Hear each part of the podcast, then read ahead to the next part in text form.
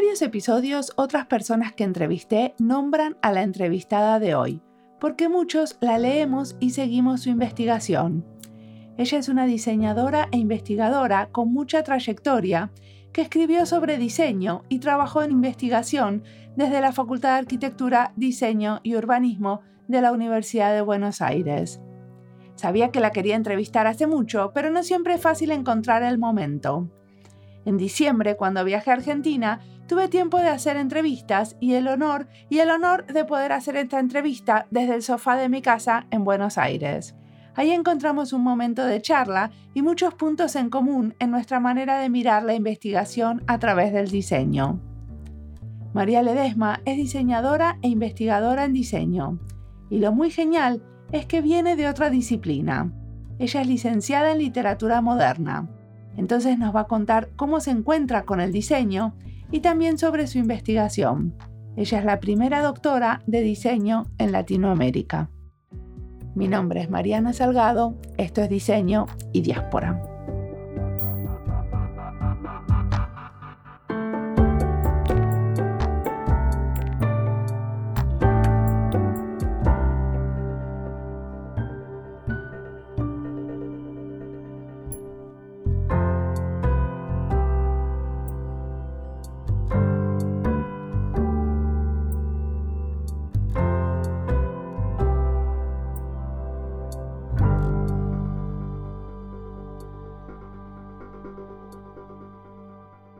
Soy María Ledesma. En este momento soy profesora consulta en la Facultad de Arquitectura, Diseño y Urbanismo de la UBA, la Universidad de Buenos Aires, y donde continúo trabajando en curso de posgrado. He escrito bastante sobre el diseño y mm, en realidad sí estudié, estudié un montón de diseño, pero no soy diseñadora de profesión de base. Mi profesión de base son las letras. Soy licenciada en literaturas modernas y aterricé en el mundo del diseño hace muchísimos más años que el tiempo que le dedicaba a las letras, aunque no las he abandonado para nada. De hecho, soy novelista y tengo varias novelas publicadas. Ah, te traje una. te traje una.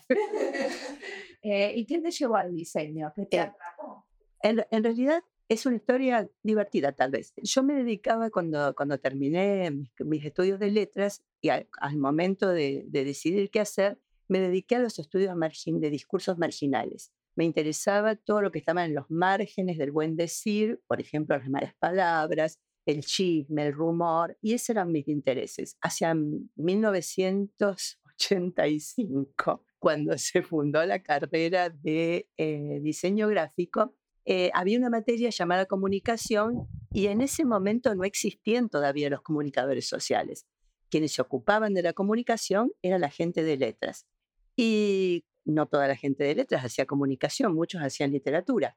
Yo era uno de esos seres que había estudiado letras y hacía comunicación de discursos marginales. No conocía el diseño y como no lo conocía pensaba que era un discurso marginal. Y entonces acepté el ofrecimiento de entrar a dar esa materia, comunicación, en el año 1986. O sea, soy de la segunda generación. Eh, antes lo dio Admukler, un gran profesor que abandonó porque no le interesó el diseño. Y mm, en aquel momento, Leonora Arfucci y yo, cada una en un turno, tomamos la cátedra de comunicación que la mantuvimos hasta ahora, prácticamente. Wow. Y esa es la cátedra de comunicación en la Universidad de Buenos Aires, pero en la, Facultad de Letras. En la facu no, no, no. no. Tomamos comunicación en diseño gráfico. Ah, Ah, eso me lo comí. lo digo de nuevo entonces. No, está bien, ahora lo entiendo. Entonces fuiste a dar clases a una carrera de la que no sabías nada, pero... Eh, absolutamente, ah. absolutamente. Fui a dar clases en una carrera de la que no sabía nada y que pensaba que era menor. Sí. Y en realidad yo no me equivoqué demasiado en lo que pensaba, porque cuando aterrizo a la carrera de diseño gráfico recién fundada en la Facultad de Arquitectura, la situación de los diseñadores no era una situación de panacea, todo lo contrario, tenían que abrirse a codazos entre los arquitectos para quienes el diseño gráfico era una cuestión menor. Años después lo volví a ver cuando se abrió indumentaria donde los arquitectos fueron feroces con la gente que daba indumentaria, a las que llamaban las modistas. ¿No? Eh, pasó, pasó mucho tiempo, pasó mucho tiempo, yo diría unos 10 o 12 años, hasta que eh, tanto el diseño gráfico como el diseño de indumentaria pudieran consolidarse con, de hecho y de derecho en la Facultad de Arquitectura, Diseño y Urbanismo. No pasó lo mismo con diseño industrial. Tenía, más eh, Tenía un poco más de respeto, sí. Ok. Y vos, eh, una de las cosas que investigaste es, son los discursos en diseño social, ¿no? ¿Quiénes hablan y de qué hablan los que hacen diseño social? Bueno, la primera, ¿quiénes hablan? Eh, yo creo que el diseño social tiene una larguísima tradición que arranca en los orígenes del diseño. O sea, el, diseño nace eh, unido a al desarrollo industrial capitalista y esta es una de sus vertientes y no se puede negar. Pero en el mismo momento en que sucede eso, aparece toda la lucha por la resistencia, por las, eh, las barbaridades que trae aparejado el sistema capitalista. Y ese, esos alientos mesiánicos están en los orígenes del diseño y yo diría que eh, estoy, estoy hablando del fin del siglo XIX, diría prácticamente hasta 1930, 1935, donde se empiezan a adelgazar cada vez más, y, eh, pero no desaparecen, se mantienen como una corriente subterránea que tiene sus picos, ¿no? O sea, la aparición de Papanek, por ejemplo, la, la carta lo primero es lo primero, eh, bueno, John Tactara, hay una, es una línea que no se pierde. Pero acá en Argentina en particular tiene que enfrentarse con una, con una situación que, de, no ser reconocido como nombre. O sea, no, no solo en Argentina, también lo he escuchado en colegas brasileros, que dicen, no se puede hablar de diseño social porque todo diseño es social. Y es cierto, todo diseño es social pero no todo es diseño social. Me parece que hay una diferencia de matiz ahí muy fuerte. ¿Cuál es la diferencia? Que el, lo que yo llamo diseño social tiene la voluntad explícita de intervenir dentro de la sociedad para minimizar los efectos negativos y para aportar a los grupos vulnerados o vulnerables dentro del sistema hay mucha gente que dice que todo diseño es social porque se refiere a que el diseño se hace en grupo y sucede en contexto. Y en ese caso, no es la definición que estás proponiendo vos o la definición que uso yo cuando digo esto es un podcast de diseño social, ¿cierto? Tal cual, tal cual, tal cual. Porque, porque decir que todo diseño es social, bueno, es una obviedad, porque todo es social. Acá estamos en sociedad, o sea, no hay, no hay nada que no sea social. Por eso, este, a mí, me gusta esa, esa, ese jueguito que, que inventé. todo diseño es social, pero no todo es diseño social. Buenísimo. ¿Y qué estuviste investigando alrededor del diseño social? Bueno, a ver, creo que desde siempre, sin haberme dado cuenta que estudiaba diseño social, estudiaba esto por esta idea primera de que el diseño es marginal. Mis primeros, eh, mi, mi primer acercamiento a pensar en relación con el diseño tuvo que ver con, con un, descubrimiento que hice yo, por supuesto personal, pero que no era un descubrimiento social, sino que fue para mí un descubrimiento, y es que el diseño es institucionalizador de discursos. Y a, partir de ahí em, empecé a estudiar cuáles son los discursos que institucionaliza. Y obviamente institucionaliza todos los discursos del consumo, etcétera, pero entonces ahí empecé a ver su potencial como institucionalizador de otros discursos. Entonces fue ahí donde escribí eh, al calor de la crisis del 2001, ¿no? Un librito que mm, me gusta cómo se llama. Se llama Diseño gráfico, una voz pública. O eh, tiene un subtítulo que no lo recuerdo bien, pero que es algo así como cómo es la comunicación en la era del individualismo, una cosa así. Pero lo que yo planteaba en aquel momento, a la luz del, diseño gráfico únicamente, planteaba esta idea de dar voz a los sectores sociales marginados que pugnaban por hacerse oír en ese contexto terrible de la crisis del 2001 en Argentina.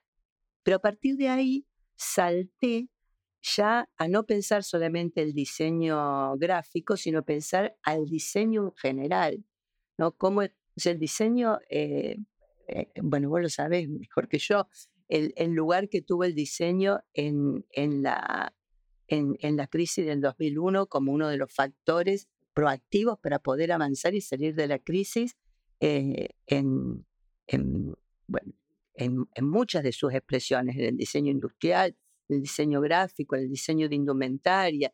¿Qué cosas se hicieron en Argentina en ese momento que nos ayudaron? Miles. Eh, tengo una, tengo una que es personal y que, que muestra una metida de pata personal que te la, te la cuento. En el 2001, una, montones de fábricas quebraron, por supuesto, y montones de fábricas fueron tomadas por los obreros, etc. Una de ellas es la fábrica Bruckmann, que es una fábrica textil que eh, justamente fue tomada el 19 de diciembre del 2001, unos días antes, uno o dos días antes de la debacle, y mm, con todos los grupos progresistas, de izquierda, populares, qué sé yo, nos lanzamos a ayudar a estas fábricas recuperadas. Bueno, en Brookman aterrizamos este, Mónica Pujol y yo, dos eh, del, campo del diseño gráfico. Y mm, bueno, nos pusimos a trabajar pensando en ayudarlos a generar la identidad a este grupo de obreras y caímos con los estudiantes, etc. Se habían apropiado de la fábrica. Este, se habían apropiado de la cooperativa. Estaban armando, en ese momento estaban armando la cooperativa y nosotros veníamos a, a trabajar con la identidad. Pero nosotros trabajamos con la idea de la identidad, con lo que en aquel momento sabía de identidad, o sea, el manual de Chávez, Norberto Chávez. Eh, grande, grande. Más allá que yo no coincida y él sabe y lo sabemos, ¿no? Un montón de cosas. Entonces empezamos a trabajar con, los, con las obreras para ver cómo querían su identidad y en lo único que se reconocían era en la fotografía de la lucha. Ellas querían que el logo fuera una fotografía. Y los estudiantes y nosotros insistíamos que no, no, no, una, una foto. Y no hubo, finalmente, finalmente, la, la única forma de transar fue remozar el logo de la empresa, el viejo logo de la empresa. Ellos querían o ellos mismos su propia identidad en lucha o si no, con lo que tenían.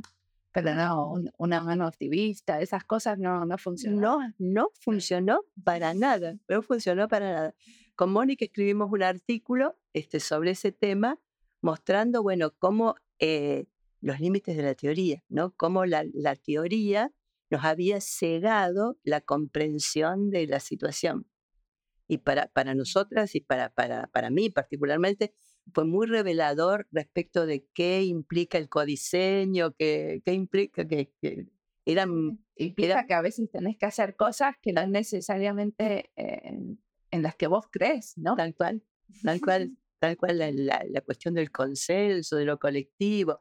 Fue un aprendizaje fantástico. Lo, importante es reconocer cuánto uno aprende uno de aquel para quien diseña. esto me parece fundamental. Como por los actores aprenden en cada personaje que tienen que eh, hacer vivir, nosotros aprendemos de este, ¿no? Del diálogo con el otro, de, de entendernos con otros bien diferentes, tal cual, tal cual, en lo posible. En lo posible. Eh, pero bueno, estuviste investigando eh, en diseño social, ¿cierto? Y escribiste aparte muchos libros sobre el tema. No tantos, no tantos. Yo soy una gran compiladora porque me gusta, bueno, no sé si gran, soy una gran, soy una compiladora. soy una compiladora. Este, porque me gusta, me gusta trabajar mucho con los equipos de investigación en conjunto. Entonces, en general, en cada, cada grupo de investigación hemos sacado un libro. en los cuales hay un prólogo y hay una... Eh, ¿Y ahora, tenés un grupo de investigación? Ahora, en este momento, no tengo ninguno activo. Lo que estoy trabajando muchísimo es con tesistas, que es un, es un modo de investigar fantástico también. Porque en mucho tiempo vos fuiste directora de los estudios de doctorado de la UBA, ¿no? No, nunca. Yo lo que estuve durante muchos años fue en la comisión de doctorado de la, de la FADUBA. Tuve como 15 años, creo. Ahí trabajé. Y ahora mismo pertenezco a la comisión de doctorado de la UNL. De la Universidad Nacional del Litoral. Universidad Nacional del Litoral. Y soy la directora del postdoctorado de la FADUBA. Del postdoctorado. Soy la directora del postdoctorado, no del doctorado. Así que invito a todos los que hagan estudios postdoctorales. Está buenísimo. Es buenísimo, es buenísimo. ¿Qué estás investigando en este momento? Bueno, en este momento, eh, particularmente en el, en el postdoctorado, bueno, el postdoctorado en la, en la Facultad de Arquitectura es abierto a todas las carreras y por lo tanto eh, hay eh, arquitectos y diseñadores de todas las, de todas las corrientes. Particularmente dentro de diseño hay una, una investigación muy interesante de Mariana Pitaluga sobre el diseño y la complejidad, que continúa con, su, con sus estudios de, de, doctorado. Y hay dos proyectos interesantes sobre inteligencia artificial. Este es un tema que, que creo que no, no, no, nos puede mantener al margen. Perfecto. Eh, y hay como, eh, ustedes en la comisión lo que hacen es como filtrar quiénes pueden hacer sus postdoctorados y quiénes no. Supongo que tienen como algún criterio todo esto, ¿no? O sea, no es solamente el tema lo que importa o importa el tema cuando uno se, eh, cuando uno solicita hacer un postdoc acá. Importa el tema, pero convengamos que la variedad de temas que puede abarcar la arquitectura y el diseño cruza el espectro humano en general, que la arquitectura y el diseño cruzan el espectro humano. O sea que esto es muy variable.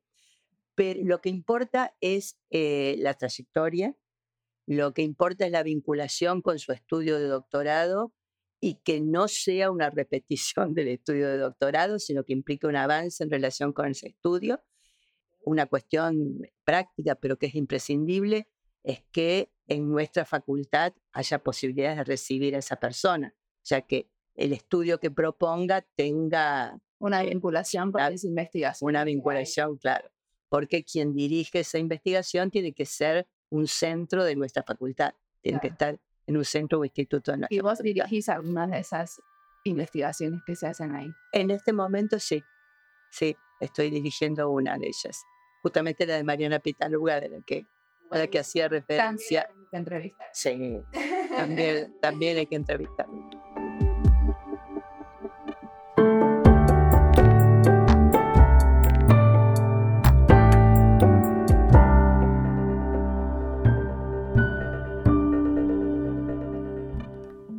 Esta entrevista es parte de las listas Investigación en Diseño, Diseño Gráfico, Innovación Social, Educación en Diseño, y Argentina y Diseño.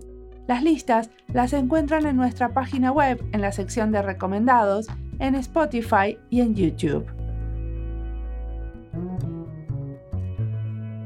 Entre las muchas cosas que nos dimos cuenta que compartimos con María está la pasión por la literatura.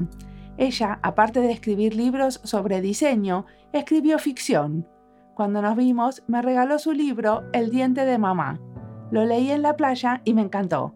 Tiene una manera de contar fresca y con mucho humor, pero se le anima a un tema denso y difícil. No digo más para no arruinarles la experiencia si lo leen, pero es muy recomendable. En todo caso, me quedé pensando que qué maravilla es saber escribir. Un trabajo que hago e hice mucho es apoyar los trabajos de maestrías de estudiantes de diseño, y el gran problema es que no sabemos escribir. Durante nuestros estudios no escribimos mucho, y escribir ayuda a pensar es una herramienta fantástica. Escribir claro, fresco y ameno sobre una experiencia de diseño o un proceso es una de las capacidades que queremos entrenar más, o por lo menos que yo quiero entrenar más. Escribir en diferentes estilos, para diferentes públicos, no solo escribir con el formato académico. Sigamos ahora escuchando a María, que tiene mucho más para contarnos.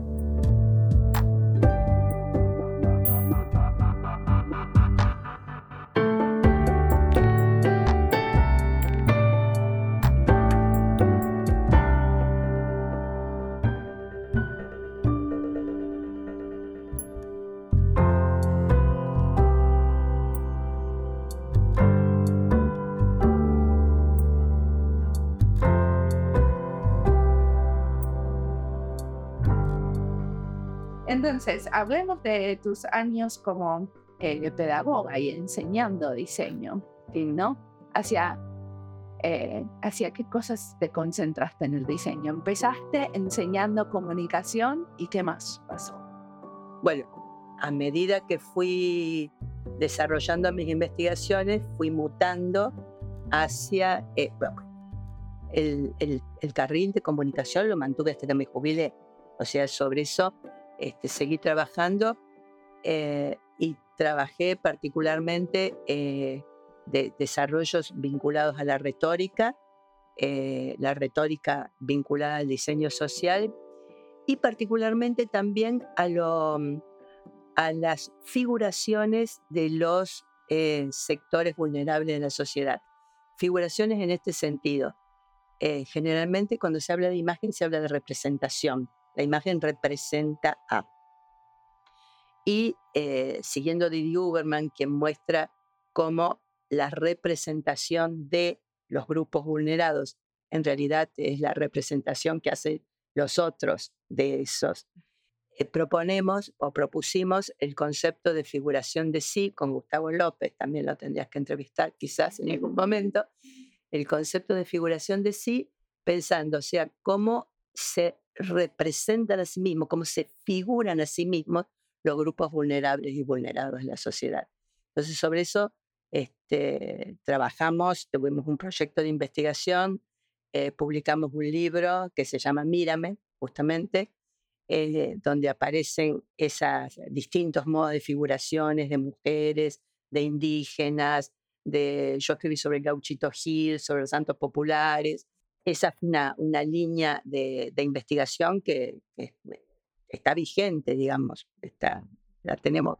Pero hay una diferencia muy grande cómo esas poblaciones se representan a sí mismas y cómo los demás las representan. Es muy interesante, es muy interesante porque, y, ahí este, está la tesis Gustavo López, que es, para mi gusto es espectacular, donde él plan, muestra cómo los colectivos LGTBQ eh, si bien tienen grandes momentos de figuración de sí, hay grandes momentos en que recogen la estereotipia y la, y la utilizan como, como forma de representación.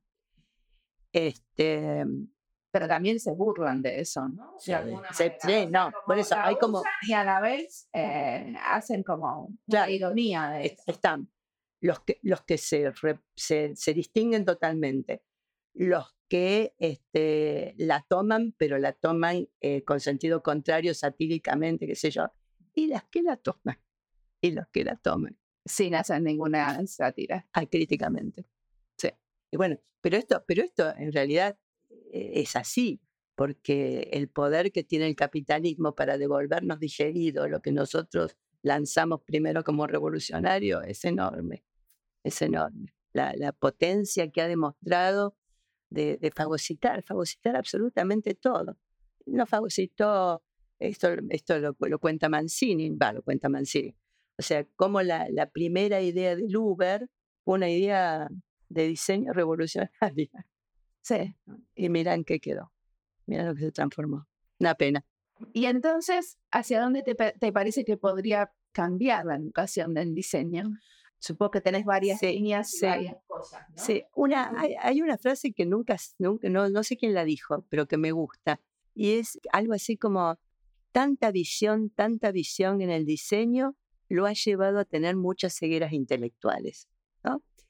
No, no es mía la frase, pero me gusta. Porque hay, hay algo, o sea, todo lo que tiene que ver con la proyectualidad, para mí tiene una potencia enorme, enorme respecto de los saberes eh, tradicionales. Para mí, o sea, este, este mm, digamos, la síntesis de mi pensamiento alrededor de qué implica el conocimiento que produce el diseño y el conocimiento que producen los otros, los otros saberes. El diseño no es explicativo, el diseño no es interpretativo, el diseño es proactivo. El diseño hace, el diseño transforma, el diseño produce y esto es maravilloso. Esto me parece que ahí está la, bueno, el diamante del diseño. Pero no pensás que a veces es interpretativo porque de hecho es una respuesta a algo que estamos interpretando. Sí, pero no es una interpretación especulativa, sino que es una interpretación eh, efectiva. efectiva. pero esta potencia, que para mí es como un diamante, desde mi punto de vista a veces se ve relativizada por la ceguera intelectual. No, el diseñador muchas veces es reacio a leer. Es bueno, cuando digo leer me refiero a leer, escuchar, ¿no? o sea, a, trabajar con el material de la palabra.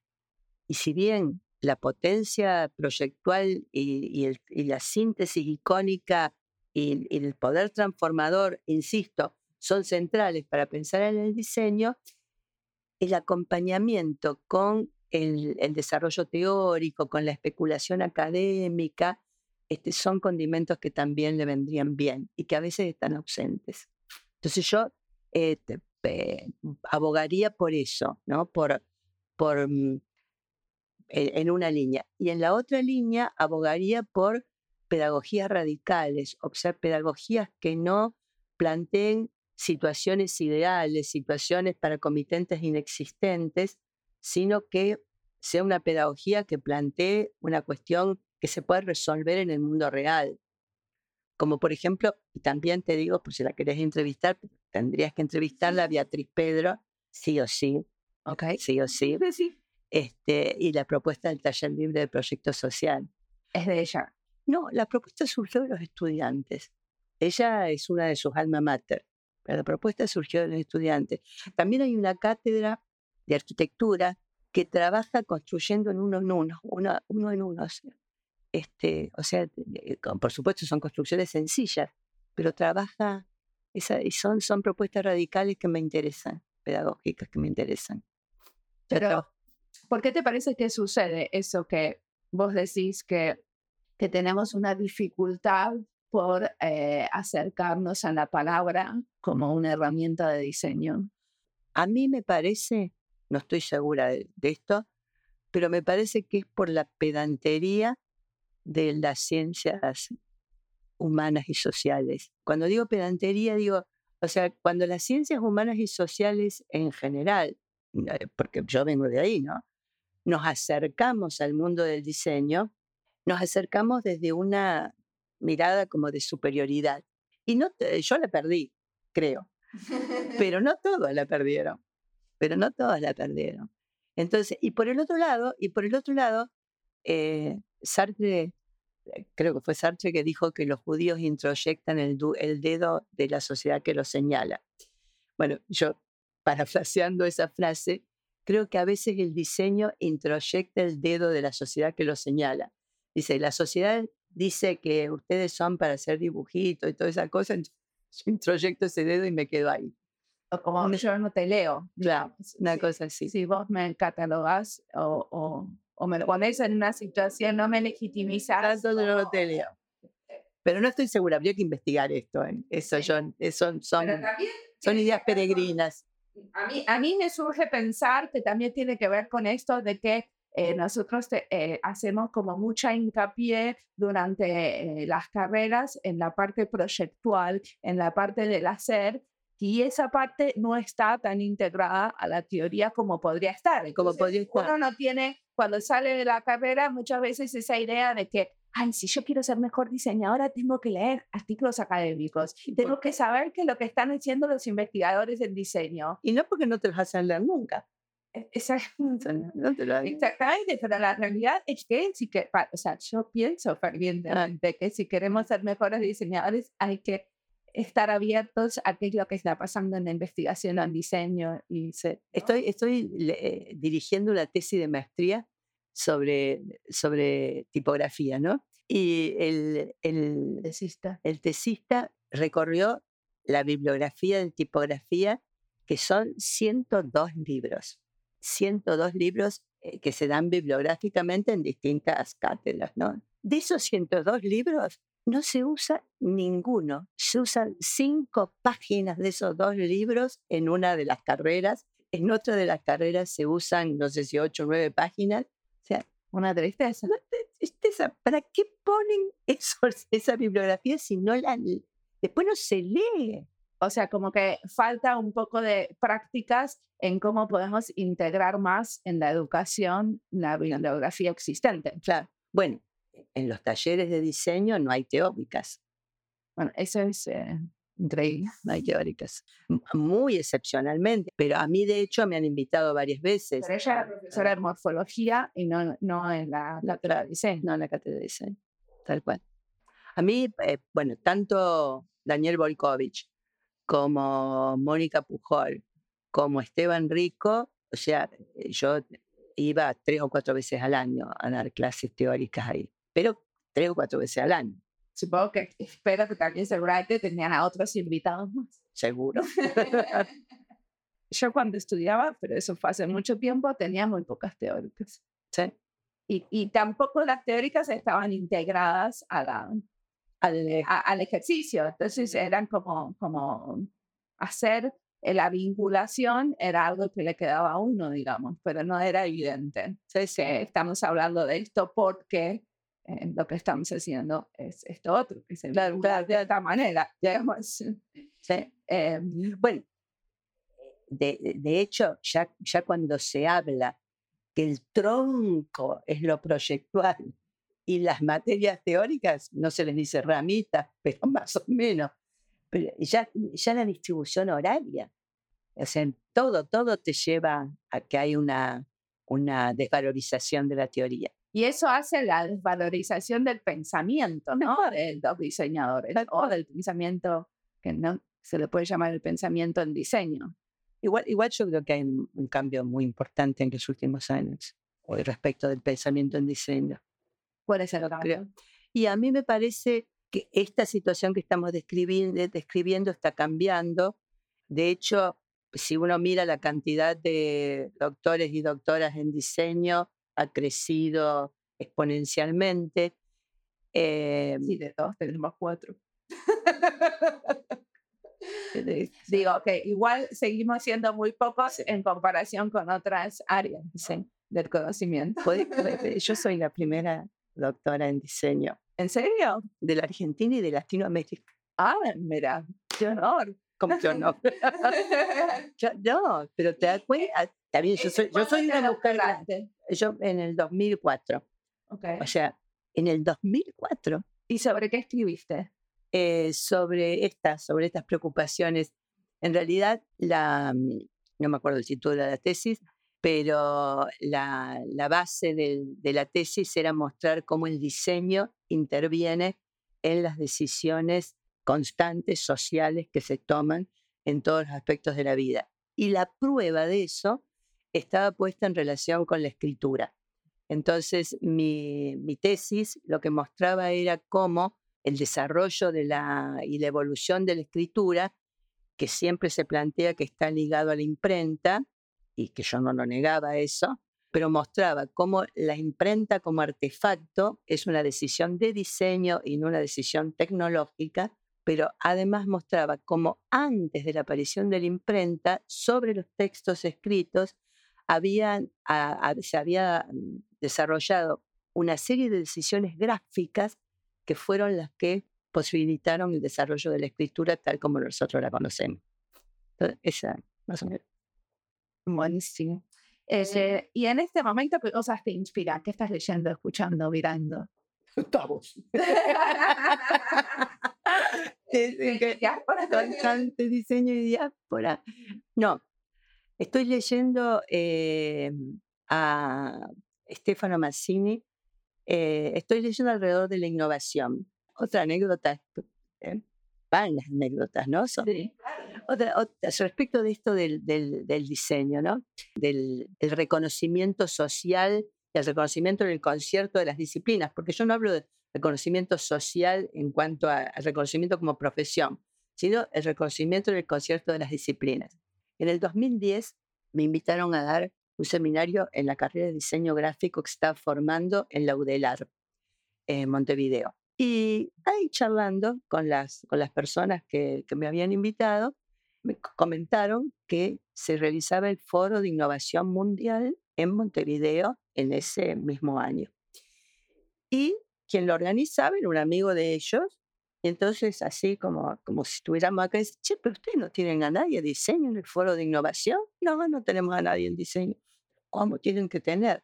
Ahí tienen a que era yo que estaba ahí. Entonces me invitaron ellos a hacer una parte de, a convocar a un grupo de personas para que diseño estuviera en ese foro. Yo no tenía mucho desarrollo en innovación en ese momento, 2010. Entonces lo convoqué a Edgardo Barroso Neto, a Beatriz Galán y a Mónica Pujol, con la que siempre hemos estado trabajando juntos. Y fuimos al foro de diseño, pasamos sin pena ni gloria, pasamos sin pena ni gloria porque el trabajo de innovación está puesto centralmente en, desde el punto de vista económico, por supuesto, había, había, había muchísimos matices, fue un foro extraordinario, mi punto de vista fue extraordinario, pero, pero la anécdota viene a esto, a cómo en el 2010, si se hace un foro mundial de innovación, se me pide a mí, como se podría haber pedido, o sea, pero no es que se busque un referente en el campo, ¿no? Y yo convoco a, a, los que están cercanos a mí, a mis amigos, ¿no? Para, y bueno, así fue como pasamos sin pena ni gloria sobre ese, a pesar de que Beatriz tenía un trabajo interesante y Barroso Neto también tenía un trabajo Mónica y, Pero es más en innovación social, ¿no? Ya. no es en innovación no, en el modelo Tal cual, tal cual, tal cual. Bueno, eh, estoy preocupada por, por, la, por, por, por el desarrollo de, de, la innovación en general, de la innovación en políticas públicas, me parece que es fundamental. No sé, no sé cómo lo vamos a hacer ahora, pero, pero bueno, este, hay que seguir igual. Hay que seguir Bueno, estamos grabando este podcast, ¿no? A un día de eh, tener un nuevo presidente en Argentina. Entonces, ahora vamos a ver eh, qué espacio se le da al diseño en el sector público con este nuevo presidente. No, no tengo muchas expectativas al respecto. ¿no? Pienso que sí, que el, diseño va a estar convocado en el, en el sector privado, claramente, este, pero para las políticas públicas eh, me parece que no. No va a ser, va a ser un, un, convidado de piedra. Convidado de piedra. No dije, y lo quiero decir, porque sí, lo tengo que decir, que dirijo también, pero no sé si lo vas a poner esto en algún lugar, pero, pero lo, lo tengo que decir. O sea, el hecho que yo sea una persona tan grande y que haya y que sea una de las primeras personas que tiene investigación en diseño y que tiene un título en diseño. Esto ha hecho que yo ocupe muchos lugares porque no hay otro que los ocupe. ¿Se entiende? O sea, porque eh, o sea, cuando se necesita alguien que dirija tal cosa, bueno, sí, como vos decís, somos cinco, entonces, bueno, por esto. O sea, desde hace muchos años también dirijo la maestría en diseño este, orientado a la, mm, a la, innovación en la UNOVA, en la Universidad del Noroeste de Buenos Aires. Eso hace mucho, mucho tiempo. Ahora no está, no está abierta la, la convocatoria porque tuvo, pues la verdad fue muy exitosa la, la convocatoria. Llegamos a tener hasta 200 alumnos, pero no fue tan exitoso el número de graduados. Entonces, lo que ahora estamos haciendo es apresurar las graduaciones antes de abrir una nueva, una nueva cohorte. ¿Pero esa es una maestría que se hace online? no, no, presencial, presencial. ¿200 alumnos? Ya. Un montón. Montón, montón. Bueno, eh, 200 alumnos en varias cohortes. En, en, realidad no fueron 200, fueron 158, si no me equivoco, en seis cohortes. La graduación, vamos recién en el número 30 de graduación, pero hace ya dos años que no la dictamos para poner todo el énfasis en lograr las graduaciones, porque, volviendo a lo que me preguntaba hace un rato, yo creo que uno de los modos de desarrollar el pensamiento de diseño, uno de los modos en que se está desarrollando el pensamiento de diseño, es este, la apertura de las maestrías como, bueno, como Maedi, que a mí me parece fantástica. Bueno, ahora no está cerrando. Sí, es una... es la maestría en diseño de interacción de la Universidad de Buenos Aires, donde dimos clases. Donde dimos clases. Este, eh, eh, fantástica, fantástica. Esa, sí, esperemos que surjan nuevas propuestas también. Tal cual. En la UBA. Eh, bueno, y en el futuro, ¿qué te imaginas que eh, tendría que estar pasando con la investigación en diseño? ¿Hacia dónde te gustaría que vayan? Y esta es mi última pregunta. Me parece que hay una, una distinción que hace Freiling respecto de la investigación en diseño, que él dice que hay tres tipos de investigación en diseño. Investigar sobre el diseño, investigar a través del diseño e investigar para el diseño. Investigar sobre el diseño es interesantísimo, por supuesto, y necesario, pero es investigar sobre algo que ya sucedió y que se lo interpreta, etc. Que los historiadores, los sociólogos son muy buenos haciendo ese tipo de investigación. Exactamente, exactamente. Y es la que más hay. En diseño es la que más hay. Mi deseo es que, y creo, y creo que vamos hacia ahí, que se multipliquen las investigaciones para el diseño en trabajos con materiales, ¿no? en trabajos con instrumentos para el diseño y sobre todo investigaciones a través del diseño, investigaciones proyectuales. Yo estoy totalmente de acuerdo y aparte últimamente vengo haciendo charlas exactamente sobre ese tema. Amiga, porque justamente lo que a mí me parece que es una manera de legitimizar el diseño como manera de investigar en la UIT. Si no, estamos como haciendo algo que realmente no nos está sirviendo en nuestra práctica laboral. Absolutamente, absolutamente. Entonces, me parece que especialmente a mis sensaciones, que especialmente en, en Latinoamérica necesitamos más investigación a través del diseño que por lo menos en, yo que estudié en otros lugares, eso es como más, em, está más reconocida, está más reconocido que lo que, que la propia eh, intervención en diseño sea tu herramienta de investigación. Tal cual. Acá estamos lejos de eso todavía. Tengo, eh, bueno, yo soy una militante de, de esa línea, trabajo para que se materialice la, la sigla IADU, Investigaciones en Arquitectura, Diseño y Urbanismo, que son absolutamente diferentes a las investigaciones en las ciencias exactas, en las ciencias sociales y en las ciencias humanas. Sobre eso trabajo en mis cursos de posgrado, en mis charlas, en mis conferencias, donde, me quieras preguntar y voy a estar con ese tema. Muchísimas gracias por la entrevista. Al contrario, muchísimas gracias a vos.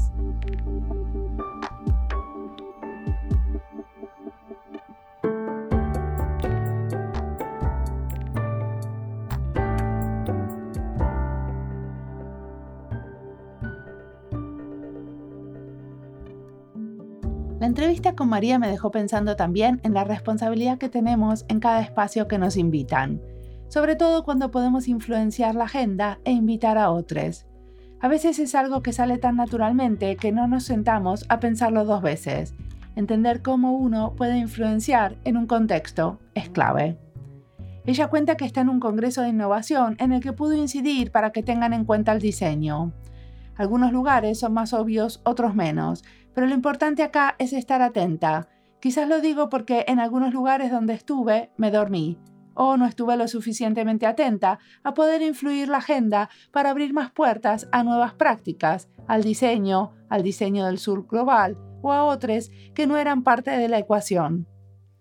Para mí la capacidad de estar atenta en cada espacio tiene que ver también con cuántas cosas estoy haciendo en paralelo. Cuando tengo espacio en la cabeza para hacer ese trabajo meta de pensar sobre lo estratégico y no estar abrumada por el día a día hacerse el tiempo y el espacio para que salgan las preguntas claves, esas preguntas más estratégicas, apostarle a ir despacio y concentrada en el momento. Un entrenamiento diario para alguien que tiende a ir demasiado rápido y tropezarse muchas veces. Escuchemos a María con todos los sentidos y pensemos en esas preguntas estratégicas de nuestro trabajo que pueden abrir nuevos caminos en nuestro hacer como diseñadoras. Como siempre, la música del podcast es de Antonio Zimmerman, el diseño de sonido es de Andy Fechi. Este podcast está publicado con licencia creativa común con atribuciones. Esto fue Diseño y Diáspora. Pueden seguirnos en nuestras redes sociales, en YouTube, Instagram, LinkedIn y Twitter, o visitar nuestra página web diseñoydiaspora.org. No olviden recomendarnos, nos escuchamos en la próxima.